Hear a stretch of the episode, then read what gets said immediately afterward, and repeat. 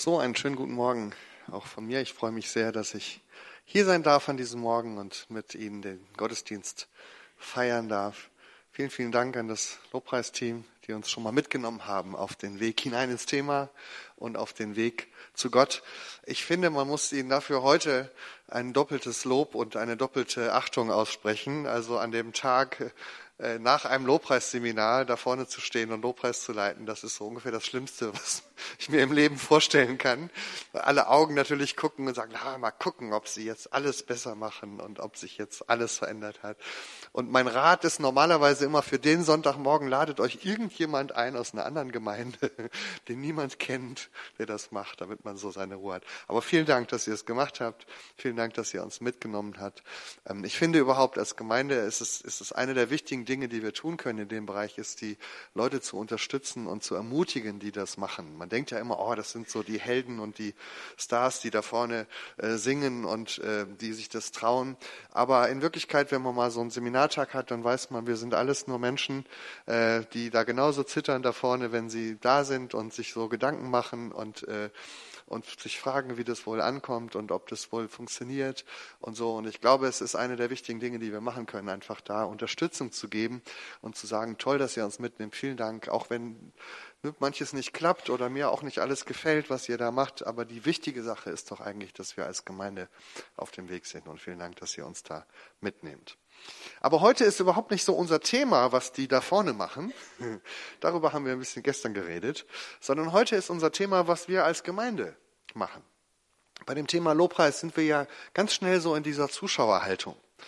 Oder meine Frau und ich, habe ich gestern schon erzählt, wir gucken immer noch diese Casting-Shows, Deutschland sucht den Superstar und so, wo dann die Leute vorne vorsingen und dann gibt's da so die Jury, die da sitzt und hinterher so sagt, ja, das war gut, das war nicht gut, du kommst weiter, du kommst nicht, du fliegst raus. Ja? Und manchmal erlebe ich das in Gemeinden so, dass wir so in diese Jury-Haltung verfallen. Ne? Dass wir sagen, mal gucken, wie der Gottesdienst heute wird, mal gucken, was ich mitnehmen kann, äh, mal gucken, ob das so, ob die so die Lieder singen, die mir gefallen und äh, ob das so ist, wie ich mir das wünsche.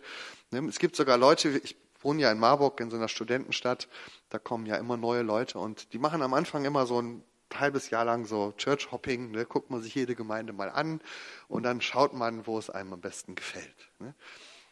Klar, ist ja auch gut, man soll sich auch eine gute Gemeinde suchen, wo man geistlich hinpasst, ne? aber man sollte das nicht vielleicht nach diesem Urteil fällen, mal wie gut das Programm ist, was man geboten kriegt. Weil Gemeinde ist ja das, was wir mitbringen als die, die hingehen, als die, die in den Bänken sitzen, die auf den Stühlen sitzen. Das sind die Anbeter in der Gemeinde. Es ist gut, wenn wir angeleitet werden, aber anbeten müssen wir schon gemeinsam. Und ich glaube, es ist gut, dass wir aus dieser Juryhaltung äh, herauskommen und sagen, wir, wir sind die Gemeinde, die anbetet. Und darum soll es heute Morgen gehen. Warum ist es wichtig, dass wir eine anbetende Gemeinde sind? Das ist ja ein Thema nicht nur für die Experten, die Mitarbeiter, sondern für die ganze Gemeinde. Worum geht es da eigentlich? Geht es darum, dass mir etwas gefällt oder dass wir als Gemeinde etwas ausstrahlen? Wozu sind wir gerufen als Gemeinde? Was ist der Ruf, den Gott ausspricht an uns? Und auch, was ist unser Auftrag in der Stadt, in der wir sind, in der Umgebung, in der wir sind? Was heißt das, eine anbetende Gemeinde zu sein? Ich glaube, es ist viel mehr als ein Lied, so heißt ja das Wochenende auch. Ich glaube, dass Anbetung eine Grund, Haltung der Menschheit ist. Dass Menschen zu allen Zeiten immer und überall ähm, auf der Suche sind nach etwas, was sie anbeten können. Ich muss mal eben auf die Uhr schauen, dass ich nicht. Die Leute, die gestern da waren, die wissen immer, dass ich zu lange rede, aber heute gebe ich mir Mühe. Ja? Ich glaube, dass Menschen, egal ob sie christlich sind oder nicht, egal ob sie religiös sind oder nicht, dass Menschen immer auf der Suche sind nach irgendetwas, was größer ist als sie selbst. Irgendetwas, was ihrem Leben Sinn gibt und Richtung. Etwas, nach dem sie sich ausrichten können. Und ähm, ich habe manche Sachen muss ich wiederholen, die ich auch schon gestern und vorgestern gesagt habe. Ich mache es aber immer kürzer. Wir haben uns das Bild schon mal angeschaut. Ein altes Bild aus Ägypten, aus der Zeit, wo Moses und die Kinder Israel in Ägypten wohnten. Und das ist ein Bild von der Anbetung in Ägypten. Und man sieht es unten, die Leute mit den erhobenen Händen. Da hat sich bis heute nicht viel geändert. Äh, aber da oben ist die Sonne, die sie angebetet haben. Die hatten diesen Sonnengott Aton. Und solche und ähnliche Bilder haben wir aus allen Kulturen der damaligen Zeit, aus Babylonien, aus Assyrien. Ich war mit meiner Frau schon mal in äh, Südfrankreich in diesen Steinzeithöhlen und da gibt es Darstellungen von Anbetern, weil zu allen Zeiten die Menschen ähm, ja nach etwas gesucht haben, was da oben ist, was, was größer ist und ähm, was ihrem Leben Sinn gibt. Manches hat sich bis heute nicht groß geändert. Die Anbetung wird immer noch groß geschrieben. Gott hat man zwar abgeschafft, aber dann gibt es anderes.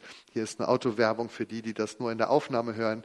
Da steht, ohne die Sonne gäbe es kein Leben auf der Erde. Beten Sie sie an. Und unten ein Bild von einem Cabriolet. Ja. Jetzt kann man fragen, bete ich damit die Sonne an oder bete ich vielleicht auch das Auto an? Das kann ja irgendwas sein in unserem Leben, was für uns die Nummer eins ist, was für uns wichtig ist. Es kann auch ein Mensch sein. Wir reden ja nicht umsonst von der Angebeteten, der man einen Liebesbrief schreibt. Ja? Ähm, es kann auch der Job sein, äh, die Karriere. Ähm, es kann die Familie sein, es kann der Ehepartner sein. Das Kind, was plötzlich die Nummer eins ist in der neu gegründeten Familie und wo sich alles plötzlich um das Kind dreht und es fast so in die, in die Nähe eines Gottes rückt, dem man dient. In der Aufklärungszeit, ah, das Bild, ah, auch nicht, ah, ein Bild fehlt, dieses.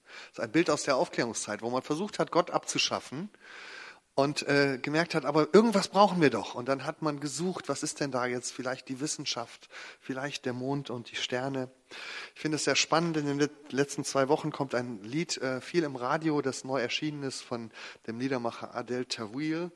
Ähm, ich lese mal ein paar Zeilen vor. Ohne Ziel läufst du durch die Straßen. Durch die Nacht kannst wieder mal nicht schlafen. Es fühlt sich an, als wärst du ganz alleine. Auf deinem Weg liegen riesengroße Steine und du weißt nicht, wohin du rennst.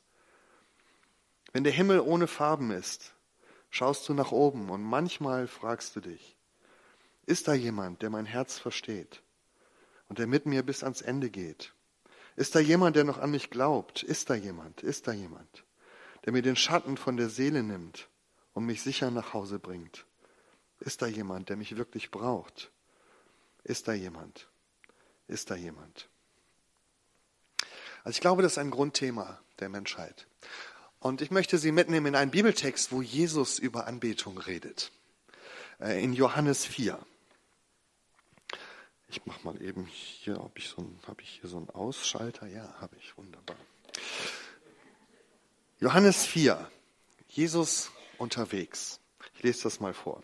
Als nun Jesus erfuhr, dass den Pharisäern zu Ohren gekommen war, dass er mehr zu Jüngern machte und taufte als Johannes, obwohl Jesus nicht selber taufte, aber seine Jünger, verließ er Judäa und ging wieder nach Galiläa, dabei musste er durch Samarien reisen. Da kam er in eine Stadt Samariens, die heißt Sychar, nahe bei dem Feld, das Jakob seinem Sohn Josef gab. Es war aber dort Jakobs Brunnen. Weil nun Jesus müde war von der Reise, setzte er sich am Brunnen nieder. Es war um die sechste Stunde. Da kommt eine Frau aus Samarien, um Wasser zu schöpfen. Jesus spricht zu ihr, Gib mir zu trinken denn seine Jünger waren in die Stadt gegangen, um Essen zu kaufen. Da spricht die Samariterin zu ihm, wie, du bittest mich um etwas zu trinken, der du ein Jude bist und ich eine samaritische Frau? Denn die Juden haben keine Gemeinschaft mit den Samaritern.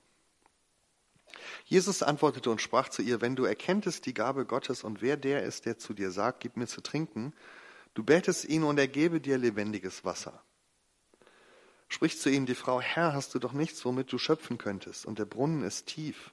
Woher hast du dann lebendiges Wasser? Bist du mehr als unser Vater Jakob, der uns diesen Brunnen gegeben hat? Er hat daraus getrunken und seine Kinder und sein Vieh. Jesus antwortete und sprach zu ihr, wer von diesem Wasser hier trinkt, den wird wieder dürsten.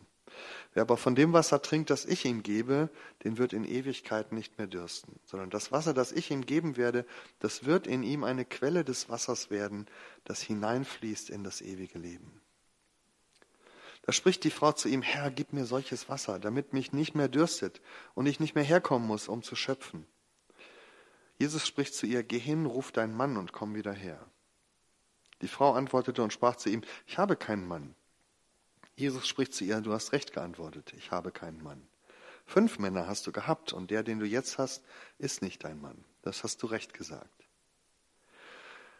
Die Frau spricht zu ihm, Herr, ich sehe, dass du ein Prophet bist. Unsere Väter haben auf diesem Berg hier angebetet und ihr sagt, in Jerusalem sei die richtige Stätte, wo man anbeten soll.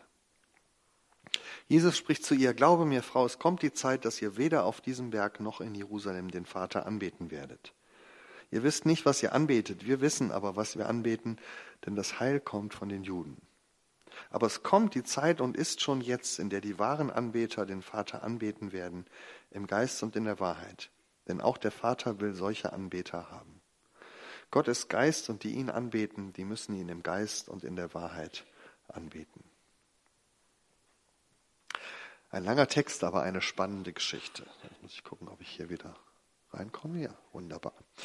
Ich nehme Sie zunächst mal mit an den Schauplatz äh, des Geschehens. Ähm, manche wissen das, ich habe mit meiner Frau zusammen ein paar Jahre in Jerusalem gelebt und gearbeitet. Wir hatten da ein kleines christliches Gästehaus und dann lernt man so ein paar biblische Orte kennen, unter anderem diesen, das ist Sychar, wo diese Geschichte spielt. In der alttestamentlichen Zeit hieß es Sichem, heute heißt es Nablus, also so ändern Orte ihren Namen, es ist aber immer ähm, derselbe Ort. Und da spielt diese Geschichte. Wenn man in Nablus heute hinkommt, das ist eine der Großstädte in, der, in den sogenannten palästinensischen Autonomiegebieten, also ein muslimisches Gebiet von arabischer Bevölkerung bewohnt. Äh, Nablus ist eine Hauptstadt der Hamas, also dieser islamischen Bewegung dort. Es gibt eine islamische Universität und äh, wenn man so in die Straßen geht, dann gibt es so einen arabischen Markt mit ganz vielen Gerüchen und Gewürzen und äh, Geräuschen und es ist eigentlich macht richtig Spaß dort einzukaufen einzukaufen. Gibt es Teppiche und äh, Luftballons und Kinderspielzeug und äh, Gurken, alles durcheinander, also was immer man kaufen will. Wenn man an den Stadtrand kommt, dann gibt es dort eine einsame Kirche. Es gibt nur sehr wenige Christen dort und die, die da leben, leben auch unter Verfolgung. Es gibt immer mal Brandanschläge auf diese Kirche, deswegen gibt es Mauern außenrum. Aber wenn man den Mönch findet, der den Schlüssel hat, dann lässt er einen da rein. Und wenn man reinkommt, dann gibt es innen drin so einen klassischen Kirchenaufbau, wo man auch so, ähnlich wie es im Tempel von Jerusalem war, gibt es so einen Vorhof und dann den Innenraum und dann nochmal eine Wand und dahinter ist dann der Altarraum. Und links und rechts vom Altarraum gibt es Stufen, die führen, wie in vielen alten Kirchen, nochmal eine Etage tiefer. Da gibt es so einen verborgenen Bereich, die sogenannte Krypta, verborgene Kapelle. Und da kommt man hier hin und das dann guckt man sich um und merkt, man ist wieder in einer alten Kirche, die ist aber ein paar hundert Jahre älter, nämlich aus dem frühen Mittelalter. Und mitten in dieser Kirche gibt es einen Brunnen, einen alten Steinbrunnen. Die Frau, die ist nicht immer da am Brunnen, das ist meine Frau, aber der Brunnen ist immer da. Und man kann dann mit einem Eimer in diesem Brunnen nochmal zehn Meter tiefer einen Eimer runterlassen und dort Wasser schöpfen. Und das Wasser ist bis heute so frisch und klar, dass man es direkt aus dem Eimer trinken kann. Und es äh, ist also ähm, ganz schmackhaft und erfrischend. Und ähm, Archäologen sagen, dass das gut und also eigentlich relativ wahrscheinlich der Brunnen sein kann, äh, um den es in diesem Bibeltext auch geht. Weil in diesen Gegenden gibt es ja nicht sehr viele Wasserquellen und deswegen sind die Brunnen meistens bleiben die über die Jahrhunderte die gleichen. Also das ist vermutlich der Brunnen, wo dieses Gespräch stattfindet. Und ich glaube, dass das Gespräch nicht umsonst an diesem Brunnen stattfindet. Weil was in diesem Text passiert, ist ja genau das, was wir eben auch in den Bildern gesehen haben, dass ähm, der Text so langsam sich von der Oberfläche in die Tiefe schraubt. Das geht am Anfang los ähm, auf der Ebene des Alltags. Jesus und seine Jünger auf der Reise, die kommen an, es ist heiß, sie haben Hunger. Jesus schickt seine Jünger einkaufen, guck mal, ob es hier irgendwo ein Aldi gibt. Und äh, dann schwärmen die also aus, um Proviant zu kaufen. So. Ja, das ist die Ebene des Alltags, äh, die kennen wir auch. Ja, da, äh, so. Und dann geht es eine, eine Ebene weiter, sie fangen an, sich zu unterhalten. Jesus trifft diese Frau und dann sagt sie, ah, du bist ein Mann, ich eine Frau, du bist ein Jude, ein Samariter. Dann geht sie auf die Ebene der Beziehungen. Man fängt an zu reden, Kommunikation, man lernt sich kennen, man merkt, da gibt es auch Konflikte, aber wir haben etwas gemeinsam, wir haben beide Durst. Ja? Und dann geht es noch ein bisschen tiefer auf diese Frage nach, was ist eigentlich der, das Wasser des Lebens, das unseren Durst wirklich stillt. Und dann kommt man ganz unten an auf dieser, ja, ähm, bei der Quelle im Grunde. Ne? Hier ist ein Leben, das zum ewigen, eine Quelle, die zum ewigen Leben quillt. Und Jesus nimmt diese Frau mit Ebene für Ebene. Und ich glaube, dass er das bewusst an diesem Brunnen macht, weil er etwas zeigen möchte, worum es eigentlich geht in unserer Suche nach Leben. Das, was alle Menschen suchen. Wo ist eigentlich dieser Ort, wo ich das echte Leben finde? Wo ich zur Quelle finde? Wo mein Durst gestillt wird. Ich glaube, das hat etwas mit Anbetung zu tun. Wenn wir nochmal diese Ebenen durchgehen, dann kennen wir das ja aus unserem Leben. Wir kennen alle diese Ebene des Alltags. Ja? Manche haben heute Morgen noch damit zu tun gehabt, weil das Frühstücksei angebrannt ist oder der Kaffee oder man gestern noch schnell einkaufen war für das Sonntagsmahl, ja. Und dann fährt man hier und dann ärgert man sich über ein Parkplatzproblem oder die Ampel, die wieder rot ist. Wir alle kommen in diesem Alltag, aus diesem Alltag und wir kennen die Probleme des Alltags. Und es ist so leicht auf dieser Ebene, sich zu verlieren und gar nicht tiefer zu fragen. Und dann ist es so, auch das, was die Werbung uns weiß macht, ja, wenn du jetzt das neue Auto kaufst, dann hast du Erfüllung, ja. Oder wenn du jetzt diesen Job kriegst oder wenn du diesen Partner findest, dann bist du angekommen. Und wir merken, das funktioniert nicht auf dieser Alltagsebene. Wir können immer wieder unser Leben versuchen zu füllen mit Essen, mit Trinken, mit Autos ähm, und es, ähm, es bleibt leer.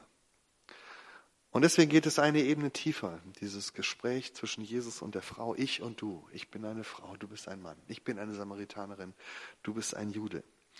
Das könnte man jetzt ja weiterdenken. Ne? Ähm, was ne, haben wir denn noch für Leute? Ich bin ein, ich zum Beispiel bin ein Landeskirchler. Sie sind wahrscheinlich die meisten Freikirchler. Ja? Also es gibt so, wir entdecken so Unterschiede, wir entdecken Gemeinsamkeiten. Und manchmal denkt man so, ja, wenn gut, wenn ich in guten Beziehungen lebe, dann bin ich doch angekommen. Dann müsste mein Durst doch gestillt sein. Aber da merke ich selbst, die besten Beziehungen können meinen Durst nach Leben nicht stillen. Immer wieder muss ich wiederkommen und neu schöpfen. Und deswegen gehen so viele Beziehungen kaputt und dann suchen neue, Leute neue Beziehungen, weil sie denken, ah, diese hat mich nicht erfüllt, vielleicht die nächste. Und dann merken sie, die nächste klappt es aber auch nicht besser weil selbst die besten menschlichen Beziehungen unseren Durst nicht stillen können. Und dann geht es eine Ebene tiefer. Jesus, die Frau sagt, gib mir von diesem Wasser, bei dem ich nicht mehr durstig werde. Und dann sagt Jesus, geh doch mal und hol deinen Mann. Das ist jetzt eine spannende Geschichte. Die Exegeten und die Ausleger machen sich viele Gedanken, was das da der, bei der Frau war mit den Männern und was ihre Lebensgeschichte war, was die alles falsch gemacht hat. Interessanterweise steht davon nichts in dem Text. Das ist überhaupt nicht das Thema. Ja? Ähm, wir wissen nicht zum Beispiel, ob die Frau vielleicht fünfmal weggeschickt wurde von Männern ähm, und viel erlitten hat in ihrem Leben oder ob sie selber was falsch gemacht hat. Das ist kein Thema in dem Text. Was aber offensichtlich wichtig ist, dass es für sie ein wichtiges Thema war. Vielleicht ein Kernthema in ihrem Leben. Weil sie zu Jesus sagt, ich sehe, du bist ein Prophet. Und ich glaube, es ist spannend, dass Jesus sozusagen hinführt an den Punkt in ihrem Leben, um den sich alles dreht. Und da können jetzt jeder von uns fragen, was wäre das denn bei mir? Wo ist denn dieser Punkt in meinem Leben der Knackpunkt? Das, was mich bewegt, das, worum ich mich drehe, das, woran ich morgens denke, wenn ich aufstehe, woran ich abends denke, wenn ich im Bett liege. Oder auch wenn ich hier im Gottesdienst sitze. Was ist eigentlich das, was worauf ich mich fokussiere, was mir wirklich wichtig ist und worüber ich hinterher dann ganz viel reden kann oder mich ärgern kann oder mich freuen kann oder mich aufregen kann. Ja? Das ist ja das, was offensichtlich in meinem Kopf das Wichtige ist. Und Jesus sagt, komm doch her, bring das doch mal her. Lass uns das doch mal anschauen. Und jetzt merkt die Frau, jetzt sind wir beim Zentrum angekommen. Jetzt sind wir ganz nah bei der Quelle. Und jetzt passiert etwas Spannendes. Nämlich jetzt wechselt die Frau nochmal die Ebenen und sagt, lass uns doch mal über Anbetung reden. Ja, die Frau bringt ja plötzlich das Thema Anbetung ins Spiel und man fragt sich, wo kommt das jetzt her? Ne, das ist so manchmal ähm, so der, der Sprung, wenn es mir zu persönlich wird, dann werde ich religiös. Weil Religion kann auch ein Schutz sein. Ja? Und jetzt kommt dieses, diese Frage, ähm, Jesus, du bist ein Prophet, ich habe mal eine theologische Frage an dich. Wie betet man denn richtig an? Weil es war ja so, ihr Juden, ihr habt ja euren Tempel in Jerusalem und wir haben unseren Tempel hier. Die Samaritaner hatten ihren eigenen Tempel. Ihr habt euren eigenen Berg, wir haben unseren Berg. Wer hat denn nun recht? Lass uns doch mal über Anbetung diskutieren. Und ich finde das immer wieder schön, diese Geschichte, weil sie mir etwas zeigt, was ich auch oft erlebe, wenn ich in Gemeinden unterwegs bin, um über Anbetung zu reden.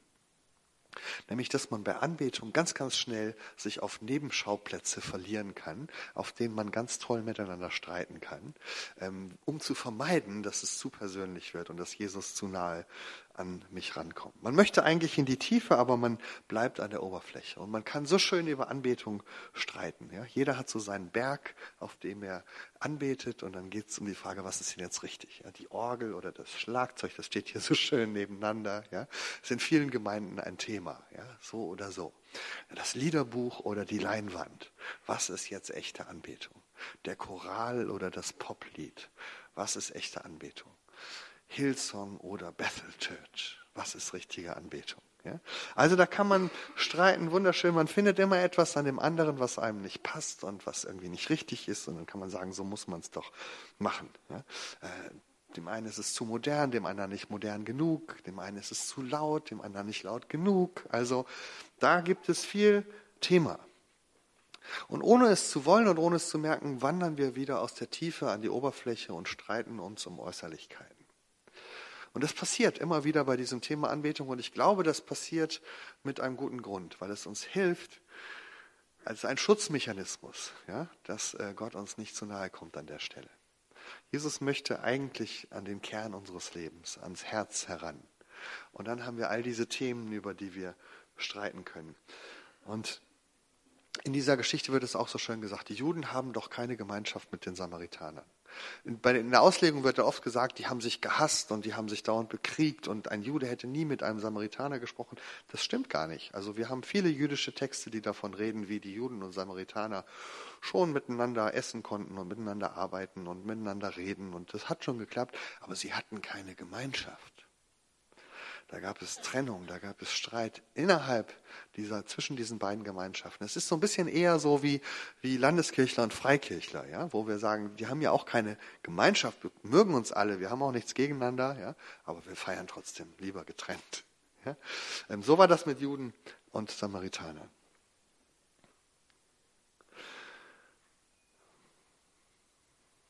Wie sind wir dahin gekommen?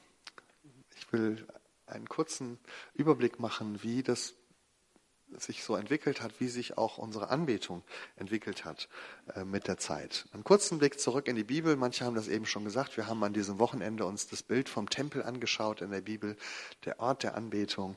Der Ort, wo Gott gesagt hat, da möchte ich wohnen. Und da sollt ihr hinkommen, wenn ihr mir begegnen wollt. Ist ja sehr spannend, weil wir wissen, dass Gott eigentlich überall ist.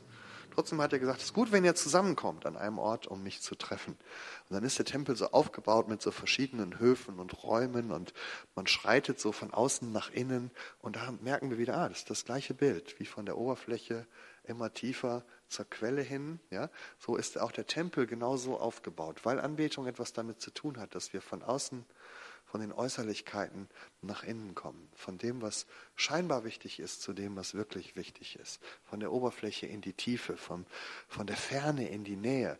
So ist der Tempel aufgebaut und Gott hat gesagt, da möchte ich euch begegnen und manche haben das eben schon in ihrem Zeugnis gesagt, das ist ihnen wichtig geworden, dass man Gott dort ganz nahe kommen kann. Und manche denken, naja, das war im Alten Testament so, heute ist das egal, heute brauchen wir so einen Ort nicht mehr. Aber ich glaube, dass Menschen immer noch genau so einen Ort suchen. Einen Ort, wo sie aus der Oberflächlichkeit in die Tiefe kommen, aus der Gottesferne in die Gottesbegegnung, aus der, aus der, ja, ähm, aus der Suche zum Finden. Und wir haben uns gestern auch äh, kurz dieses Bild, ein Bild angeschaut, was ich gerne mag, ja, was in so einem Tempel passiert. Es gibt einen Text im Alten Testament, den ich jetzt nicht vorlese, wo beschrieben wird, wie die Priester alle beim, vor dem Gottesdienst sich innerlich vorbereiten. Da heißt es, sie haben sich geheiligt für den Herrn. Also Anbetung beginnt in unserem Herzen, in unserer Haltung, wie wir gegenüber Gott stehen. Und dann heißt es, wie sie da die Musik machen, dann tausende von Musikern, 5000 Musiker gab es im Tempel. Ja, das muss auch sehr laut gewesen sein da, aber offensichtlich war das von Gott so gewollt. Ähm, aber, ne, und dann haben sie also da die Musik gemacht und, ähm, und dann passiert etwas, als sie da alle zusammen sind und dann ihre Musik machen, dann erscheint plötzlich eine Wolke der Gegenwart Gottes und erfüllt den Tempel, so dass es dort heißt, die Priester konnten ihr Programm nicht fortsetzen. Sehr spannend, ja. Und äh, dieses Miteinander von dem, was in unserem Herz passiert, was in der Musik passiert und was Gott, Gottes Gegenwart äh, dann verändert, diese spannende, dieses spannende, geheimnisvolle Miteinander macht den Gottesdienst und die Anbetung in der Bibel aus. Und wenn man jetzt mal durch die Kirchengeschichte geht, dann merkt man in vielen alten Gottesdiensten in Jerusalem kann man das ja immer noch besuchen. Da gibt es so viele alte orthodoxe Kirchen. Da ist vieles von diesem Tempel noch da. Da gibt es noch so Priester, die mit Weihrauch schwenken und Gesänge und Kerzen und äh, manchen wirkt das wie so ein Hokuspokus, Brimborium und so. Ne? Aber vieles ist noch der Aufbau der Kirche ist noch so wie ein Tempel und man hat so dieses Gefühl, es geht um diese heilige Begegnung mit Gott. Und dann kam die Reformationszeit, die hat gesagt, naja, wir müssen aufpassen, dass es nicht zu viel Brimborium wird, weil dann versteht man gar nicht mehr, worum es geht. Man muss das Evangelium wieder in den Mittelpunkt rücken. Und Luther hat so ein bisschen aufgeräumt, haben wir jetzt 500 Jahre Luther gerade. Luther hat so ein bisschen aufgeräumt und er hat gesagt, wir müssen ne, in den Mittelpunkt die Botschaft stellen. Man sieht rechts der Prediger auf der Kanzel, links die Gemeinde, die zuhört. Und das ist so unser Verständnis seit der Reformation. Gottesdienst ist, wenn jemand predigt und wir zuhören gibt es vielleicht noch ein bisschen Rahmenprogramm musikalisches. Ne? Ähm, und dann kam äh, der, der, Pietismus und die äh, ersten Freikirchen, die so entstanden. Und dann wurde der Aspekt der Gemeinschaft wichtig. Das war so die Zeit, wo Vereine entstanden und so. Und wo man merkt, aha, es geht ja nicht nur um Predigt, sondern es geht auch um, um Gemeinschaft. Und wenn man dann weitergeht, jetzt kommt wir ins moderne Zeitalter, da kam das Fernsehen und die Moderatoren und das Programm und äh, das Theater. Und ähm, wir merken, wie sich auch in den letzten Jahrzehnten der Gottesdienst gewandelt hat. Äh, wir haben jetzt plötzlich Moderatoren, wir haben manchmal sogar Theater in der Kirche. Äh, Sketche und solche Geschichten, ja. Und äh, immer mehr ist, äh, wird der Gottesdienst auch manchmal zum Bühnenprogramm, wo wir dann denken, ah, mal gucken, was wir heute geboten kriegen, ja. Und so hat sich der Gottesdienst gewandelt mit der Zeit. Ähm, und ich glaube, vieles von dem, was wir in der Zeit entdeckt und erlebt haben, ist wichtig. Also ich glaube, dass das Geheimnisvolle, die Gottesbegegnung wichtig ist. Ich glaube auch, dass die Predigt wichtig ist. Auch äh, Kreativität und Theater und so können sehr hilfreich sein, aber wir müssen gucken, was das mit unserem Verständnis von Anbetung macht. Und die, sozusagen heutzutage haben wir ein Verständnis, was sehr stark fernsehorientiert ist. Ja, mal gucken, wie, wie das Programm ist und dann versuchen wir den Gottesdienst so zu gestalten, dass er den Gästen am besten gefällt. Und manchmal vergessen wir dabei, dass das Kernziel des Gottesdienstes doch ursprünglich mal war, dass wir Gott begegnen. Ja, und jetzt gehe ich wieder zurück zu dem Bibeltext. Das Kernziel in diesem Gespräch war doch, dass diese Frau Jesus begegnet und dass sie da, wo sie Jesus findet, an die Quelle ihrer Suche kommt und merkt, hier ist wirklich das, was mein Leben verändert. Nicht an der Oberfläche, sondern in der Tiefe. Und das ist die spannende Antwort, die Jesus gibt. Jesus sagt zu der Frau, glaube mir, Frau, es kommt die Zeit und sie ist schon da, wo ihr weder auf diesem Berg noch in Jerusalem den Vater anbeten werdet. Jesus sagt, es ist, das Äußerliche ist gar nicht das, worum es geht. Ob du es nun so machst oder so machst, das ist eine Frage, da kann man lange drüber streiten. Das Wichtige ist aber dein Geist. Was passiert in deinem Inneren? Ist da Wahrheit? Ist da Begegnung und Offenheit mit Gott? Und dann heißt es, es kommt die Zeit und ist schon jetzt, in der die wahren Anbeter den Vater anbeten werden, im Geist und in der Wahrheit. Denn solche Anbeter will der Vater haben. Ich finde bei diesem Vers immer sehr spannend, dass das Wort Anbetung gar nicht drin vorkommt. Da steht nicht, solche Anbetung will der Vater haben, sondern solche Anbeter. Das ist ein kleiner Unterschied, aber ich glaube ein wichtiger Unterschied, weil das im Grunde sagt, worauf es Gott ankommt, ist nicht das, was wir tun, das Programm, wie ist denn eure Anbetung? Sondern die Frage, die Gott stellt, ist, bist du ein Anbeter? Sind wir als Gemeinde Anbeter? Ist das unsere Haltung? Ganz egal, wie das äußerlich aussieht. Gott sucht die Anbeter. Und die Frage ist, sind wir Anbeter? Wir haben uns gestern auch angeschaut, ja, was Anbetung in der Bibel das Wort bedeutet. Das ist so einmal diese Geste, ich werfe mich vor jemanden auf den Boden, um mein Leben ihm auszuliefern. Und dann gibt es aber noch eine geheime andere Bedeutung, nämlich wenn man das Wort übersetzt, proskineo, dann heißt das nach vorne kommen und küssen. Und wir haben uns viele biblische Geschichten angeschaut, wo das passiert. Und dieses Bild, also wo zwei Menschen aufeinander zugehen, sich umarmen und küssen und dieses Wort benutzt die Bibel, um zu sagen, so ist es bei der Anbetung Gottes. Das ist das, was Gott möchte. Er möchte dir ganz nahe kommen und mitten in dein Leben hinein den zentralen Punkt berühren. Da, wo das bei dir wichtig ist. Er möchte dir in der Tiefe begegnen. Und es kann für jeden von uns anders aussehen. Zentral ist die Frage, ist, haben wir einen Gottesdienst, der Menschen hinführt zu Jesus und wo sie im Kern Jesus begegnen. Ich glaube, das ist das, was Menschen auch suchen in unseren Gottesdiensten, auch die Menschen der Stadt, in der wir wohnen. Die suchen hier nicht ein tolles Programm und tolle Musik, die kriegen sie im Fernsehen und im Theater besser geboten. Ja, die, sie suchen auch nicht eine Belehrung über Gott und Christen, die immer Recht haben und ihnen das Richtige übers Leben erzählen. Das kriegen die auch in Büchern und im Fernsehen besser erzählt.